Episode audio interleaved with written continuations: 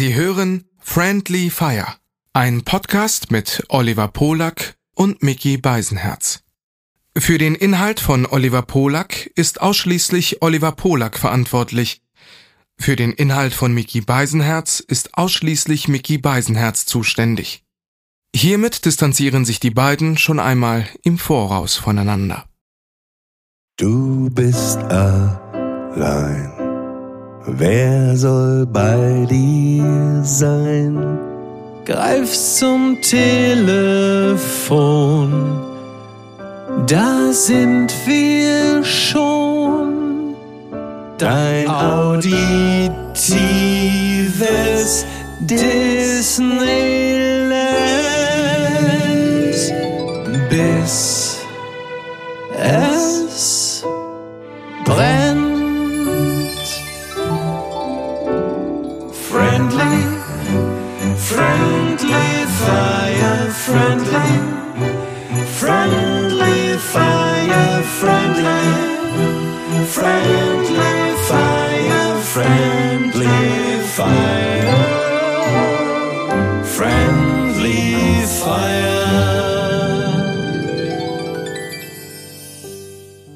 Ich schau mir gerne Schaufenster in Möbelläden an. Was dann? Was dann? Ich denke auch viel an Autos, Ah, die ich mir nicht leisten kann. Was dann? Was dann? Dann gehe ich schnell nach Haus, dann dann rufst du gehe ich schnell an. nach Haus. Ach so, denn jetzt genau. fängt Fernsehen an. Was dann? Was dann? Du rufst mich an, du rufst mich an und ich bleib, äh, Und ich fange an zu träumen. Und ich bleib am was? Boden kleben. Es hat sich ausgeschwebt mit Schweben, Ach so. Herz. Aber es, ist- du rufst nicht, du rufst nicht an, ne? Du rufst Nee, nicht an. du rufst mich rufst an. nicht an. Du rufst mich an. Du rufst mich an? Bist Ja, du dir ja sicher? hier. Dann Okay. und auch vorher, dann Weil rufst du an. Dann rufst du an. Immer, du rufst mich an. Auf jeden Fall, du sagst es jetzt. Was ist es? Ja, ist natürlich Herz ist Trumpf von Trio. Also ich- ich kam drauf, weil ich war Vor ein paar Tagen in unserem, äh, ja, ich sag jetzt nicht Lieblingsrestaurant, aber in unserem Stammlokal, wo wir oft gemeinsam in Berlin Ja. äh, hingehen. Ja. Und dann saß ich draußen und habe eine geraucht und dann stand mir so ein Typ gegenüber an dieser Steinmauer, der hat auch eine geraucht. Und ich guck mir den so an und ich dachte mir, den kennst du doch irgendwoher.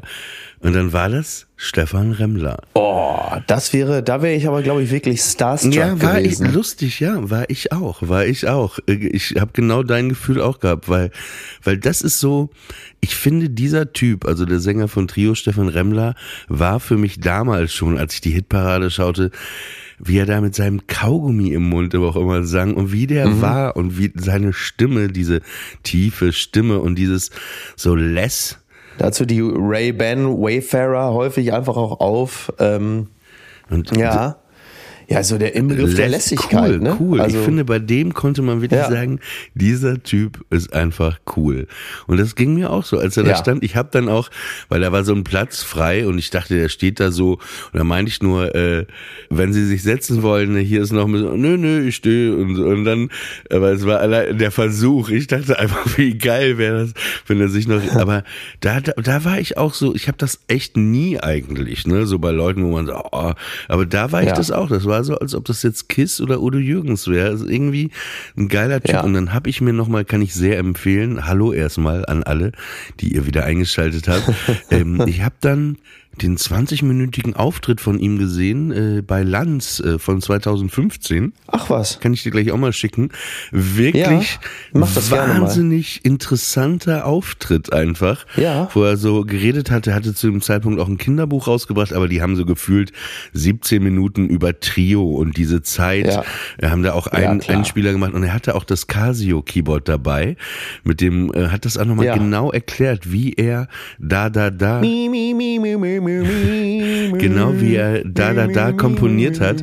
Und äh, da muss ich sagen, das war wirklich so mein, mein, also was heißt Highlight der Woche, aber es war, wir haben dann, Ja, ich war, das kann ich ja schon ich war verstehen. da auch mit meinem Freund Penny, wir waren da essen und wir haben dann bestimmt Ja. auch eine halbe Stunde über Stefan Remmler gesprochen und über diese ganzen Lieder, auch die Solo-Lieder. Alles hat ein Ende, nur die Wurst hat zwei oder keine Sterne in Athen. Ja. Auch wahnsinnig gute Songs, ne? Wobei ich finde, dass ja so, dass so das, das Post-Trio-Werk ähm, aufgrund seiner Schlagerhaftigkeit, ich will jetzt nicht sagen, Trio beschädigt hat, das stimmt nicht, aber es, es war schon stilistisch so anders, dass es, naja, sagen wir mal, mich, mich künstlerisch schon ein bisschen befremdet hatte, um es mal vorsichtig auszudrücken. Man muss ja nicht gleich immer die wuchtigsten Worte wählen, weil, also keine Sterne in Athen ist auf jeden Fall ein guter Popsong.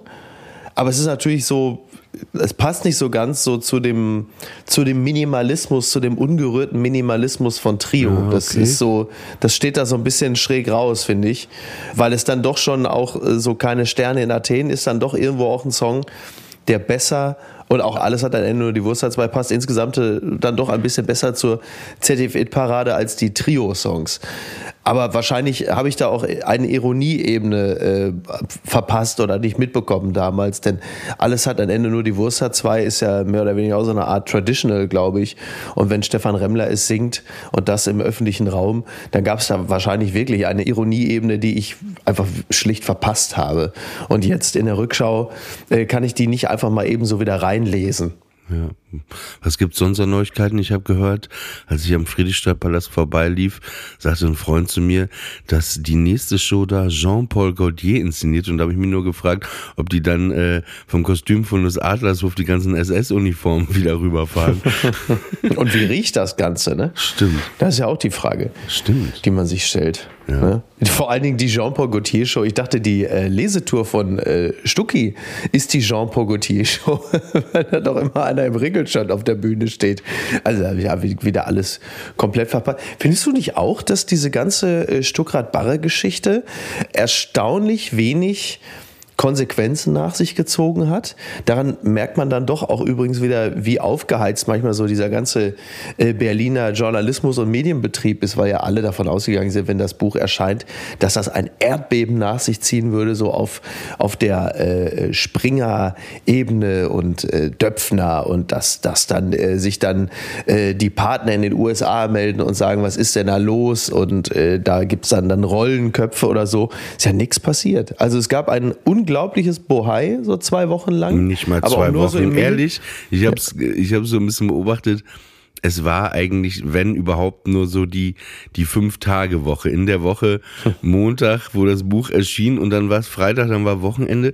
Und ähm, nee, ich bin nicht überrascht, weil das habe ich genau auch gedacht in dem Moment. Ich sagte, ey, nächste Woche kräht da irgendwie äh, kein Hahn mehr nach. Ist aber auch ein bisschen so, also klar, du hast natürlich so einen riesigen Medienwirbel, ne, alle so, wow.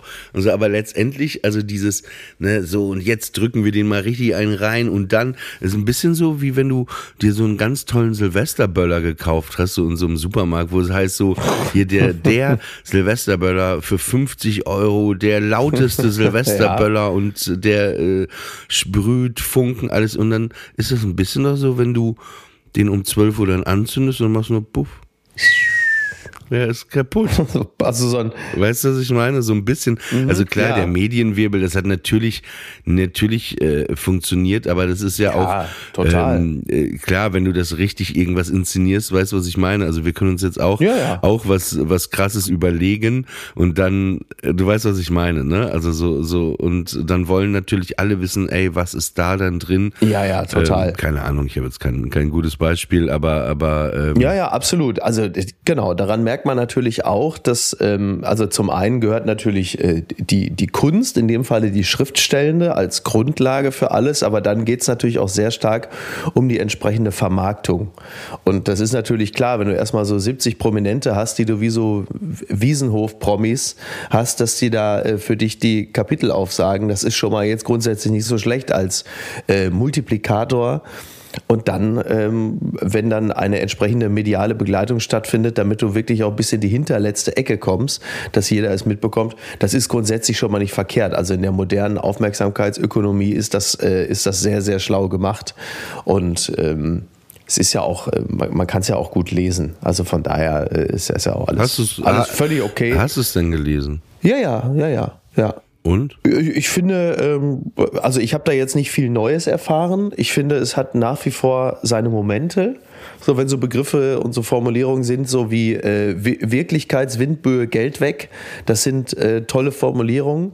Dafür, äh, dafür werde ich ja Stuckrad Barre auch immer lieben und äh, Menschen wie ich sind ja auch extrem von ihm und seiner Art zu schreiben beeinflusst worden. Also in manchen Momenten erwische ich mich ja selber dabei, dass es im Grunde genommen ja so, so Stuckrad-Barismen sind, die, die, man, äh, ja, ja. Interessant. Aber die, die, die, das, die, ganze, die ganze Thematik, sag mal, in der kritischen Selbstbetrachtung, äh, klar stellt man sich ja schon die Frage, wo kommt denn das her? Also was diese Art zu formulieren, muss ja durch irgendetwas inspiriert worden sein. Oder glaube ich, hat das schon maßgeblich auch damit zu tun. Das, da bin ich mir relativ sicher. Aber wo du sagst, gerade kritische Selbstbetrachtung, hast du das Gefühl, dass also es, es wurde ja irgendwie immer gesagt, es ist ein Roman, aber man weiß ja natürlich genau, wie die Charaktere mhm. sind und wo du sagst, kritische Selbstbetrachtung.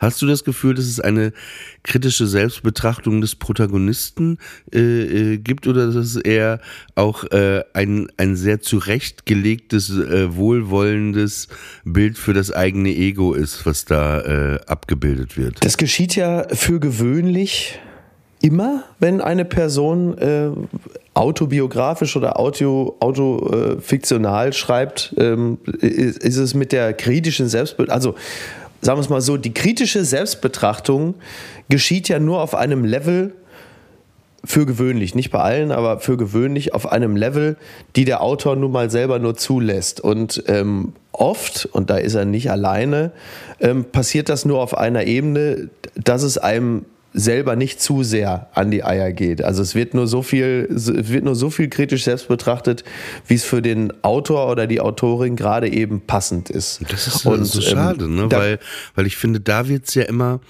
genau, genau da interessant. Also Total. Ich, ich nehme jetzt mich einfach als Beispiel. Ich habe so ein Buch äh, 2014 geschrieben, Der jüdische Patient, wo es ja um so einen Klinikaufenthalt ging. Und ich finde, genau da wird es ja auch interessant. Also wenn man genau. auch auch äh, nicht diese heile Welt von jemand anderem betrachtet, mhm. sondern die Brüche, äh, äh, auch das Dunkle, sage ich jetzt mal, in den Seiten, wo man sich oft äh, die Leser ja auch wiederfinden, ne? weil, weil die ja jeder oft so so Seiten oder so Brüche eben hat, ne? Genau. Und, und hier hatte ich das Gefühl, dass das schon so, so ein sehr zurechtgelegtes Bild war, also. Ja, also ich. Für sich selbst. Ja, klar. Also das, wie gesagt, das machen, machen viele, aber das würde man sich natürlich in der einen oder anderen, also ich finde, ich finde gerade diese kritischen Selbstbetrachtungen immer besonders interessant dann, wenn man natürlich die innere Hässlichkeit, die wir alle in uns tragen, ähm,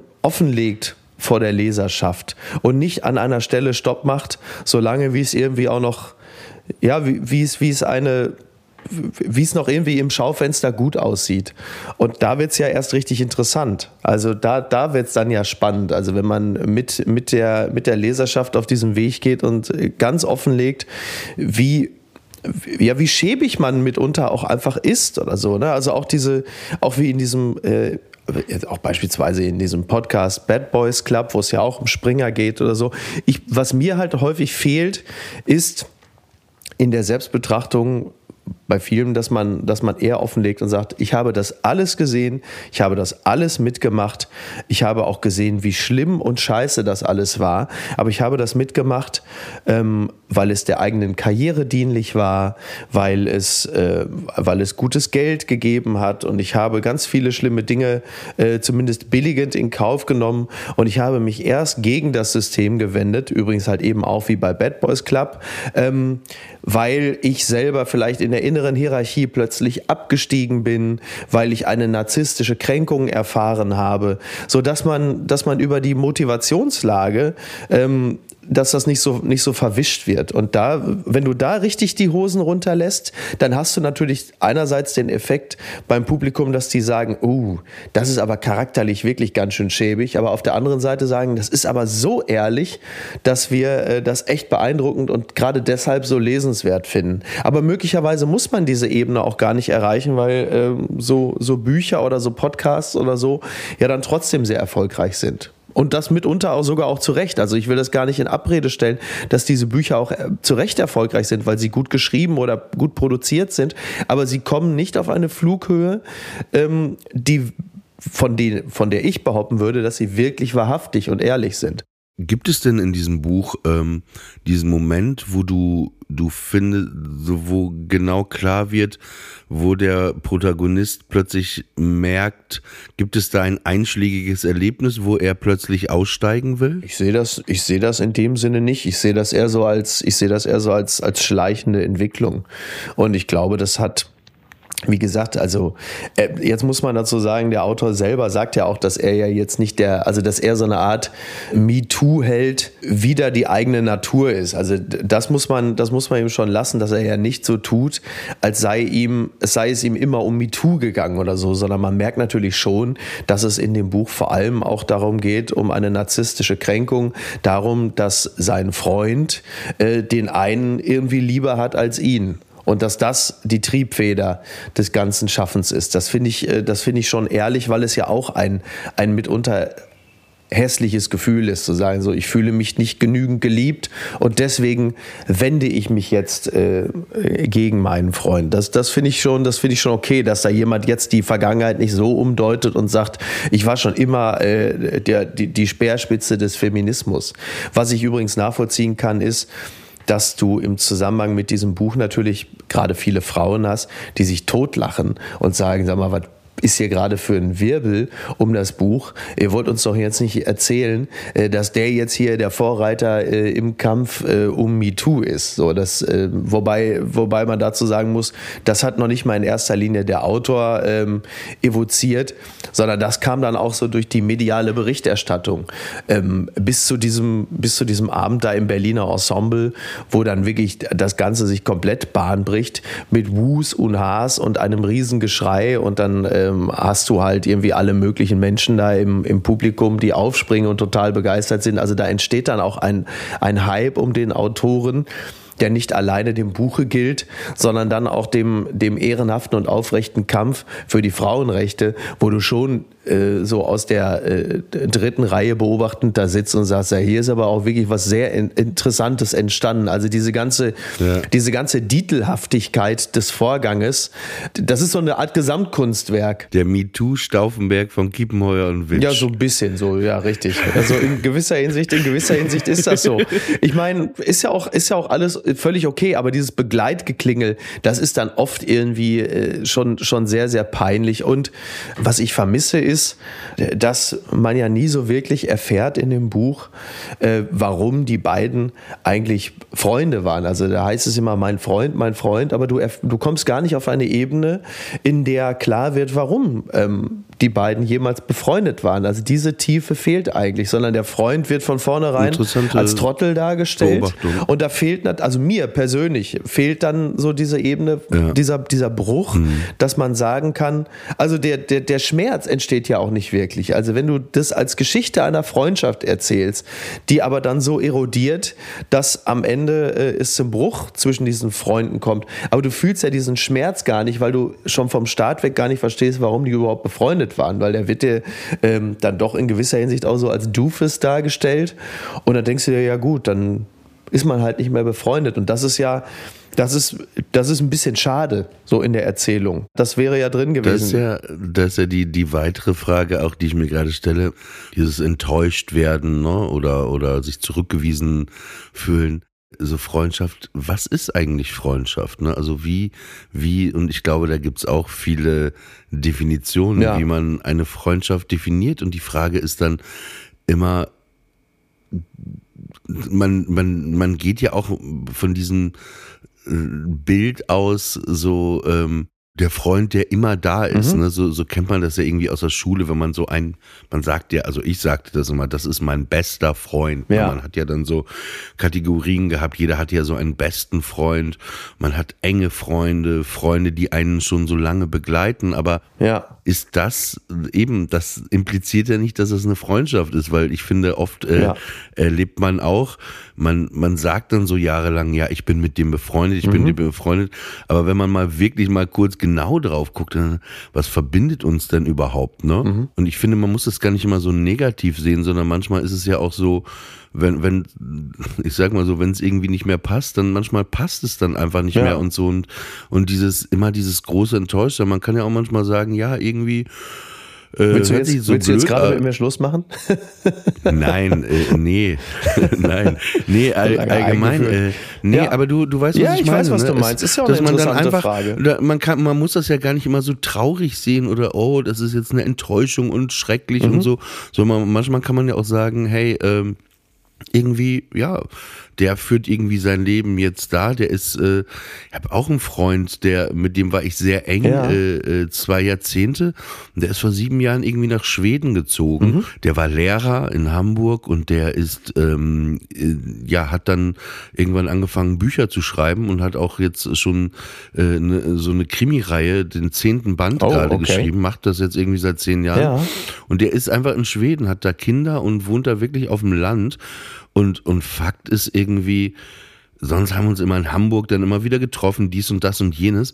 Und irgendwie ist das so auseinandergegangen. Wir telefonieren vielleicht zweimal im Jahr. Mhm. Und es ist dann auch cool und gut, aber es ist irgendwie nicht mehr diese, dieses Gefühl, was man jetzt vor 10 oder 20 Jahren hat. Aber ich finde, der Trick ist doch immer dann auch wenn etwas zu Ende geht, auch wenn man es manchmal vielleicht traurig findet und sagt, ja, schade irgendwie, aber das, das Beste ist doch dann einfach das zu akzeptieren, dass es äh, ja, an, einfach anders ist. Ja, künstlich am Leben erhalten ähm, ist ja dann auch Quatsch. Ne? Also Freundschaft, ich, also ich weiß nicht, wie, wie ich es definieren würde. Also Freundschaft macht sich für mich in erster Linie nicht an der Quantität aus, sondern wirklich an der Qualität. Und Freundschaft ist ähnlich wie im Beziehungsleben natürlich ein Ort, an dem du dich nicht erklären musst. So, das ist das Beste. Also wenn du dich nicht erklären musst, sondern äh, dich verstanden fühlst, ja, weil so genommen wirst, wie du halt bist, so akzeptiert wirst, wie du bist und dann nicht einer versucht äh, zu ändern, ja, da machst du das und das immer ja, was, das ist, was was anderes, ja was was genau. was was anderes wäre, finde ich. Also das finde ich aber auch wichtig, ist, dass man doch in der Freundschaft, wenn man jetzt sieht, ähm, wenn du jetzt zum Beispiel sagst, ey Olli, guck mal, du rauchst zwei Schachteln am Tag, ne, äh, dein Gewicht, äh, du hast hohen Blutdruck und so weiter und so fort. Wenn du dann zu mir sagen würdest, ey, äh, irgendwie aber auch eben nicht. nicht da fällt mir auf, du hast noch gar keine geraucht und wir reden ja schon seit 20 Jahren. Also du, ich sehe, du hörst gerade, versuchst gerade aufzuhören zu rauchen. Nee. Nee, nee. aber du hättest normalerweise nee. jetzt ja schon, hättest ja jetzt schon zwei ich hab, geraucht. Ich habe gerade eine geraucht. Okay, ja. okay. Aber äh, was ich sagen will, dann ist es auch so, wenn man nur dann sagt, ja, ey, du musst jetzt mal aufhören, musst du aufhören. Ja, das weiß der andere ja auch, ja, aber ja. ein Freund wäre dann zum Beispiel, der zum Beispiel sagen würde, angenommen, du würdest jetzt in Berlin leben, ne? Du wohnst ja auch in Hamburg, muss man ja sagen. Ja. Aber angenommen, du würdest in Berlin leben, dann würdest du halt sagen, ey, Oliver, guck mal, als Freund, äh, ich gehe dreimal ins Fitnessstudio, ich gehe mal Montag, Mittwoch, Freitag um neun Uhr bin ich da eine Stunde. Willst du nicht mitkommen? Ja. Also das würde, das finde ich, würde eher dann so ein Freund machen, ne? Also eben auf, dass man auf eine behutsame Art Und dann würdest, du, dann würdest du sagen, kann ich nicht, weil da drin darf man ja nicht rauchen. Ne? Ja. so schön auf der Flachbank. Schön auf der Flachbank ja. mit der Kippe im Hals. Hätte, ja, hätte auch nochmal einen gewissen Charme. Ja, ja. Nein, aber du, du weißt, ja, äh, das Beispiel, was ich gerade gesagt habe, das, das, was ich, es ist klar, es ist, äh, da habe ich auch drüber nachgedacht, man möchte doch so sein, wie man ist und, und aber auch wenn man Kacke ist, und mhm. man ist ja manchmal auch Kacke, ne, also wir alle ja. sind mal, äh, verhalten uns nicht okay oder richtig, dann finde ich es aber auch okay, wenn das mal wirklich ausufert, wenn äh, ein Freund auch, auch einen äh, ja, darauf hinweist oder korrigiert oder so, ne, dass man ja, das, dass in der Freundschaft eben die Möglichkeit dann auch ja, ist. Ja, das ne, finde ich gehört gehört ja auch da, das gehört ja auch dazu, ne, dass man das dann halt auch mal macht, dass man darauf mal hinweist und sagt, pass auf, hier gibt's gerade irgendwie eine bedenkliche Entwicklung oder äh, das war richtig scheiße. bedenkliche Entwicklung genau. also auch, nee, aber Freundschaft ist ich weiß nicht, ich habe irgendwann so auch entschieden, wirklich entschieden. Ja.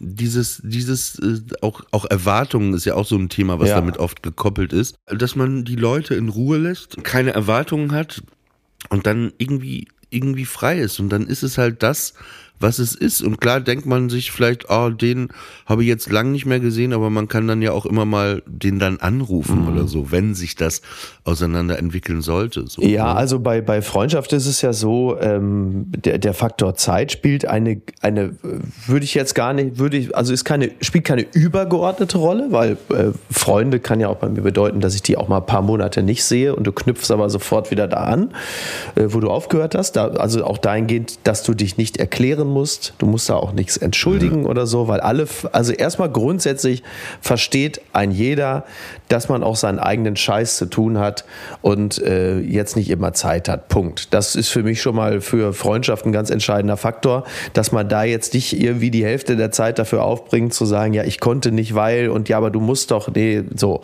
Das andere ist aber natürlich schon, wie jetzt bei deinem Freund in Schweden so, Ähnlich übrigens auch wie in einer Beziehung. Also äh, die Beziehung, die ich führe, die ist ja nun auch so, dass man sich nicht zwingend jeden Tag sieht, weil wir dann mal unterwegs sind oder so. Aber ähm, das ist zunächst einmal kein Problem. Trotzdem spielt der Faktor Zeit dahingehend dann doch eine Rolle, als man sich irgendwann dann schon auch mal sehen muss. Sowohl in der Beziehung als auch in der Freundschaft. Also und da kommt jetzt das Thema Schweden.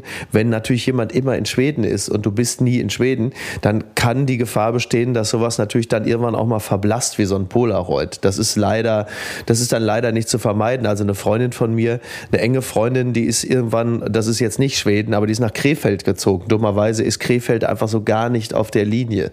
Also äh, da ist sowohl äh, Dortmund als auch Köln, als auch Berlin, München ist alles einfacher als Krefeld, weil Krefeld einfach immer irgendwie komplett so off ist. Und äh, das macht es dann natürlich auch schwer, eine Freundschaft so zu pflegen, äh, wie es sich gehört.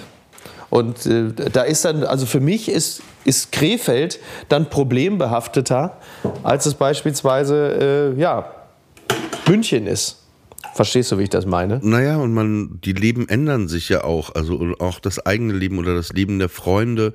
Also mein, mein Freund, der da in Schweden wohnt, der würde vielleicht auch öfter mal einfach rüberkommen nach Berlin, wenn er jetzt nicht zwei Kinder hätte und die Frau zum Beispiel. Ne? Aber er ist doch wahrscheinlich immer noch derselbe Mensch, oder? Also so, also nein, er ist Absolut. nicht, also sag mal so, derselbe Mensch bleibt nee, man natürlich nicht, aber im Kern nee. wahrscheinlich schon. Also die Dinge, nein, wir, die man wir, lustig wir findet. Doch, wir, wir, wir, sind, wir sind ja. doch cool oder, oder aber, aber wir, wir stellen, ähm, jetzt haben wir zum Beispiel te telefoniert und wir haben über KISS gesprochen, dass ich in Berlin zu KISS gehe und dann, äh, da kann er nicht und dann habe ich geguckt, wo die denn bei ihm in Schweden in der Nähe spielen oder Norwegen. Ja. Ja, und dann hat er jetzt entschieden, er will auf jeden Fall mit dem Zug, es ist fünf Stunden Zugfahrt, aber hinfahren und dann ist das auch was, was man in dem Moment als Freunde wieder teilt, ne? Die Musik, Liebe zu Musik oder zu so einer Band, obwohl man es jetzt nicht zusammen macht. Aber bei ihm ist es dann auch noch interessant, äh, unabhängig, also so, wenn wir so analysieren, wie sich Leben verändern. Er ist da zwar seit fünf Jahren, aber ihm fehlen auch seine Freunde. Ne? Mhm. Ne? Also diese Freunde eben, die er in Hamburg alle hatte oder, oder jetzt in Berlin, ich oder so.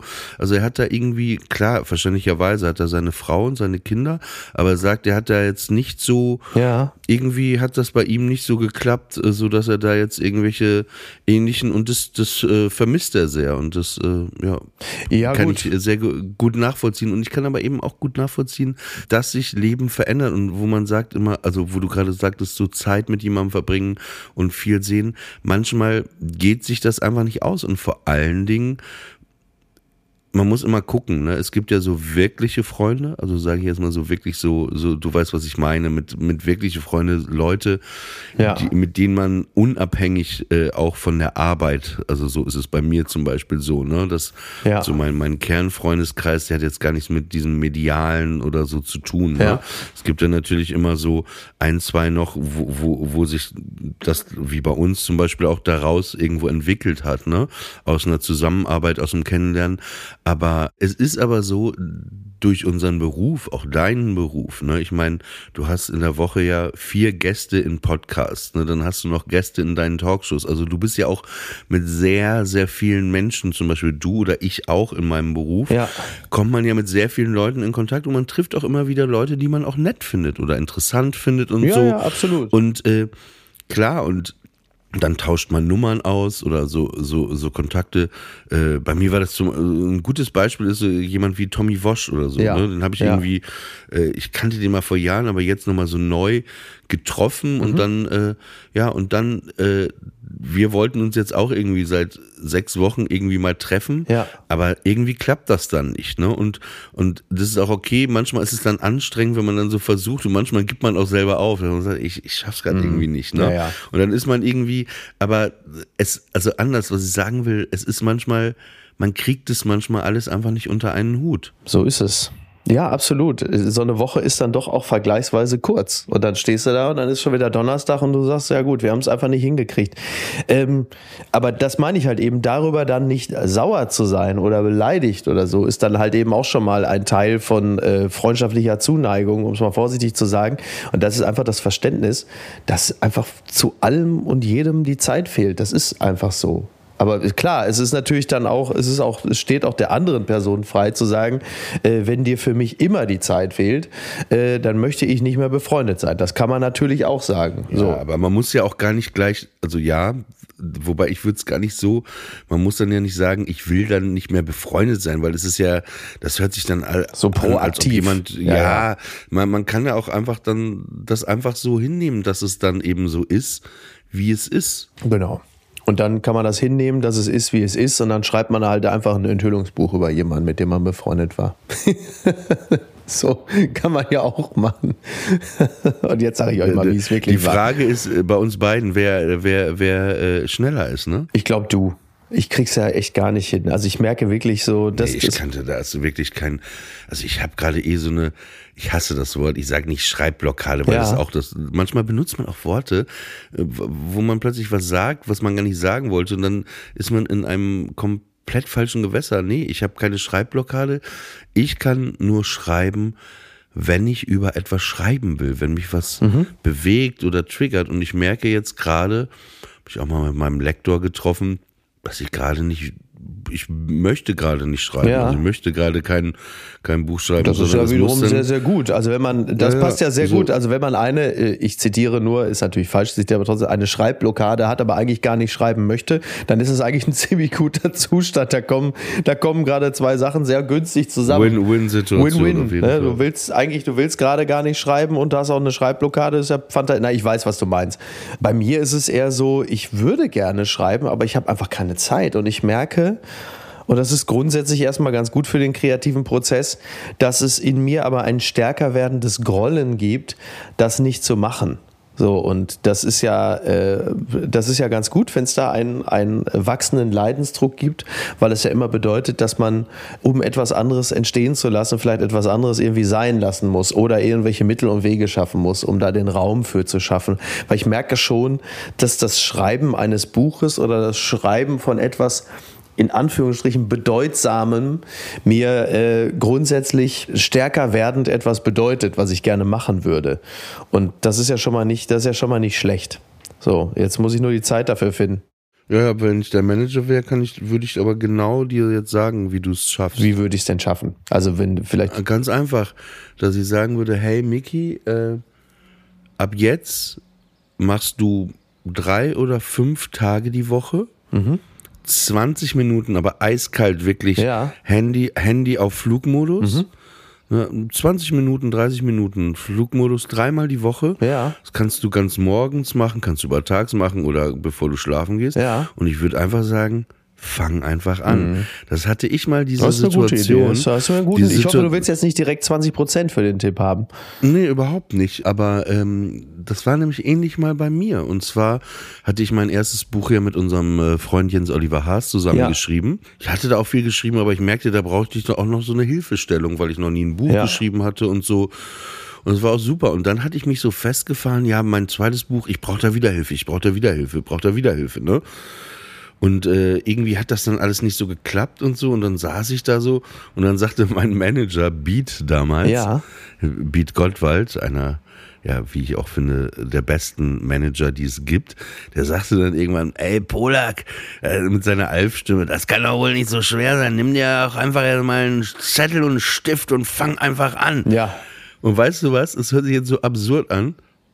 genau das habe ich dann gemacht. Habe ich meinen Laptop genommen, dann bin ich zum Starbucks, damals so dieser große Starbucks am Hackischen ach, Markt gelaufen. Wir alle vermissen den. Wir Ja. alle vermissen den. Oben habe ich mich hingesetzt und ich bin dann angefangen und ich habe dann im ja, unter einem halben Jahr, ich bin jeden Tag, wie zur Schule, Ja. bin ich zu dem Starbucks. Ich habe dann 90 Prozent meines Buchs geschrieben als Ritual.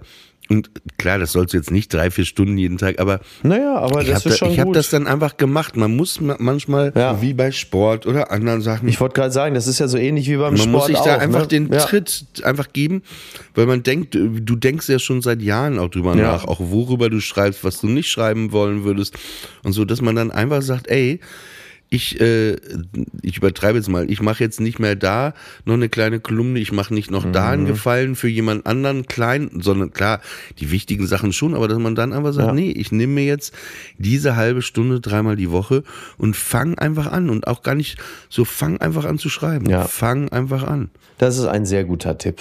Aber so, so, das ist, das ist tatsächlich wirklich am erfolgsversprechendsten. Ja, und denkst eben nicht kaputt. Und das habe ich ja auch oft, habe ich dann auch irgendwann gelernt. Man äh, neigt ja immer dazu, ähm, ja, dann ja, kann ich das jetzt schreiben, was will ich denn schreiben? Und dann so alles schon zu tot zu analysieren. Ja, ja, ne? ja. Das und ich glaube, der, der Trick ist wirklich, auch für euch zu Hause, wenn ihr, wenn ihr, wenn ihr sagt, ey, ich wollte immer mal ein Buch schreiben oder da gibt's eine Geschichte, die wollte ich immer mal aufschreiben und macht sie nicht. Ey, der Trick ist, einfach hinsetzen, Mhm. anfangen. Und das Geile ist ja auch, zum Schreiben, zum Schriftsteller, äh, Autorendasein brauchst du ja nichts außer vielleicht einen Computer, einen Stift oder einen Zettel. Ne, du musst da eben nicht noch äh, zehn Leute anrufen oder dir irgendwas buchen. Oder du machst kannst es, oder du machst machen. es wie äh, Helene Hegemann. Ähm, das habe ich jetzt das Interview gelesen in dem fantastischen. So, nein, dachte- nein, nein, gar nicht, kein Witz, kein Witz. Nein, also, nein, nee, nee, okay, nicht, okay, nicht okay. dieser. Na, so, nein, nein, nein, nein. Dahin wollte, nein, nein, nein. In die Richtung wollte ich gar nicht abbiegen. Stimmt, das hätte auch jetzt ein schöner Gag werden können, aber das meinte ich gar nicht. Sondern die hat äh, handschriftlich ihre äh, ihre Bücher ähm, jetzt zum Schluss verfasst. Also sie hat sich einfach hingesetzt und sie hatte, glaube ich, so eine Art GH Inki oder so, also noch die Abteilung und ähm, weil sie äh, der Ansicht ist und möglicherweise hat sie da auch recht, dass du handschriftlich weil du dann natürlich auch anders brauchst mehr Zeit, um diese Gedanken niederzuschreiben, nochmal in eine andere Bewusstseinsebene kommst, andere Areale ähm, da irgendwie äh, angesprochen werden äh, beim Schreiben und andere Denkprozesse laufen, was ich durchaus äh, schlüssig finde, weil du natürlich auf dem Computer in der Regel schneller bist als mit der Hand. Und ähm, das ist ganz gut. Sowieso ganz tolles Interview mit ihr ähm, in dem Buch von Sven Michaelsen. Da, da hat er ja seine ganzen Interviews, die er geführt hat fürs Süddeutsche Magazin und unter anderem mit Helene Hegemann, bei der ich über das Interview auch nochmal noch mal einen ganz anderen Zugang erhalten habe zu ihr und sie nochmal anders super. kennengelernt habe. Ja, total, weil ich, also ich meine, die, ich habe sie ja irgendwie mal am Rande, glaube ich, einer Veranstaltung mit dir oder so mal flüchtigst kennengelernt, aber dieses Interview alleine hat sie mir nochmal bedeutend näher gebracht und da merkt man auch nochmal, was das für eine kluge Frau ist. Also ich war echt sehr, sehr, Klug, sehr, sehr begeistert. Sanft, empathisch, angenehm. Ja, ich, ich finde die toll. Ja, die ist, äh, verstehe ich. Die ist, äh, ja, wie die denkt oder wie die so Sachen macht. Die hat ja auch ihr Buch äh, Axolotl Roadkill hat sie ja verfilmt. Und da hat sie ja selber Regie gemacht und da hatte Mhm. ich ja auch eine, eine kleinere Rolle gespielt. Und das hatte mit ihr auch echt Spaß gemacht, weil die so, ja, anders denkt, anders arbeitet und nicht so in diesen alten äh, Strukturen, die ist, äh, die ist auf jeden Fall äh, cool. Also wenn ihr von der mal ein Buch in die äh, Finger Ja. bekommt. Auch eine beeindruckende ähm, persönliche Geschichte, ne? was ihre Mutter angeht, dass ihre Mutter, ich weiß nicht, ob sie eine Art Aneurysma oder so hatte. Auf jeden Fall ähm, hatte sie so eine Art Schlaganfall oder so. Und, ähm, und das, wenn ich mich nicht irre, vor ihren Augen und äh, ist dann ins Krankenhaus gekommen und hatte so in so einem Akt äh, de, de, des letzten Aufbäumens nochmal so einen wachen Moment und hat ihr nochmal irgendwie gesagt, wie sehr sie sie liebt oder nochmal ein paar persönliche Worte an sie gerichtet, wo sie dann auch in dem Interview sagte, das hat sie im Grunde genommen gerettet. Und die ist dann gestorben? Die ist dann gestorben. Also das muss man sich wirklich vorstellen. Da, da, da hat jemand so eine Art Schlaganfall oder was genau es war, ist dann weg. Dann begleitest du natürlich deine Mutter in diesen Umständen, die man sich vorstellen kann, ins Krankenhaus. Und dann hat die ein letztes Mal, äh, in Anführungsstrichen, reißt sie sich zusammen, wird nochmal wach und sagt ihr noch ein paar Worte, um dann zu sterben. Wo sie dann halt eben auch sagt, also dieser Dienst, der, äh, der ihre Mutter ihr da erwiesen hat, dass das so unglaublich wertvoll war, dass du da die Gelegenheit hattest, dass da nicht so viele Fragen offen sind. Das fand ich schon, fand ich schon beeindruckend und generell einfach wirklich ganz viele sehr, sehr kluge Gedanken. Da fällt mir dieser äh, äh, jüdische Witz ein und zwar äh, Opa Moische Finkelstein ist, äh, auf dem, liegt auf dem Sterbebett, ne, ist 92 Jahre alt, kriegt die Augen kaum noch auf. Und dann äh, äh, alle seine Söhne, Enkel, Töchter haben sich am äh, seine Frau am, am Sterbebett versammelt und weil er kriegt die Augen nicht mehr auf und dann, dann fragt er nach seiner Frau, Rachel, bist du da? Rachel sagt, ja, ja, ich bin da. Seine Töchter, Esther und Sarah, seid ihr da? Und dann Mordechai, David, seid ihr da? Alle, ja, ja. Und dann sagt er, und wer ist im Geschäft? Ach, schön. oh, sehr gut. Immer dieser jüdische Humor, ne? Toll! Toll, sage ich dazu. Ne? Das ist wunderbar. Ich finde, jüdische Witze haben oft, die sind schon sehr, die haben so eine, so eine Tiefe und sowas. Äh, auch ein schöner Witz ist, ähm, Goldberg kann nicht schlafen, ne? wälzt sich hin und her, wälzt sich hin und her. Und äh, seine Frau wacht dann auch auf und sagt, was ist los?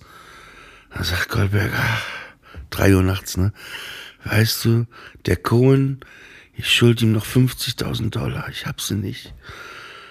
Die Frau macht die Nachttischlampe an von ihm, ne? nimmt das Telefon, wählt die Nummer von Cohen, nachts um drei. Cohen nimmt aus dem Schlaf gerissen ab. Äh, Cohen, ja. Cohen, bist du's? Er so, ja. Hier ist die Frau von Goldstein. Ja, ja. Weißt du, mein Mann? Ja. Er schuldet dir noch 50.000 Dollar. Ja. Er hat sie nicht. Und legt auf. Und dann guckt äh, Goldberg seine Frau an und sagt, du bist mir schicke geworden, du kannst doch die nicht, Kron nicht um drei Uhr nachts anrufen. Und sagt sie zu ihm, soll er nicht schlafen können. Ach so. Ach, schön. Und das, ja, aber Ja. das finde ich, da sind immer so, in diesen äh, Witzen sind oft so, so andere Ebenen noch drin. Ja. Es gibt noch diesen anderen jüdischen Witz, da ist so eine Delegation mit so einem Schiff, da kommen die zu so einer Insel und das ist eine unentdeckte Insel, ne? Und äh, da steht dann so ein Typ vor denen und dann sagen die, was ist das denn für eine Insel? Die kennen wir gar nicht. Er so, ja, kommt, steigt aus.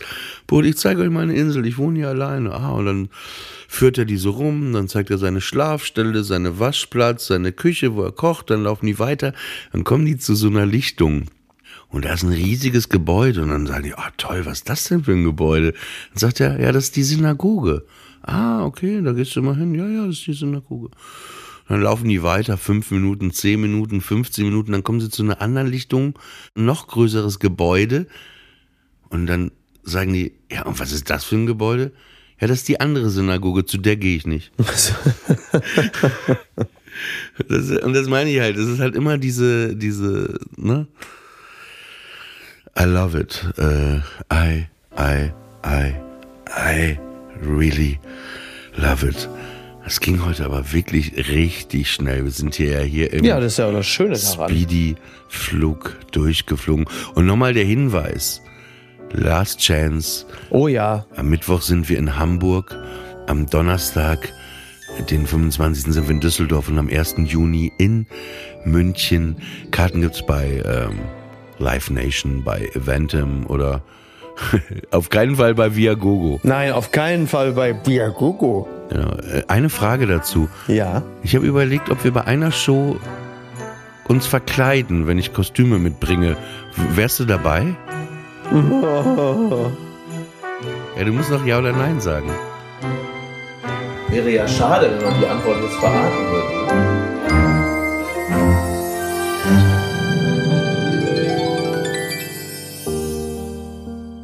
Friendly Fire ist eine Studio Bummens Produktion. Executive Producer Tobias Baukhage.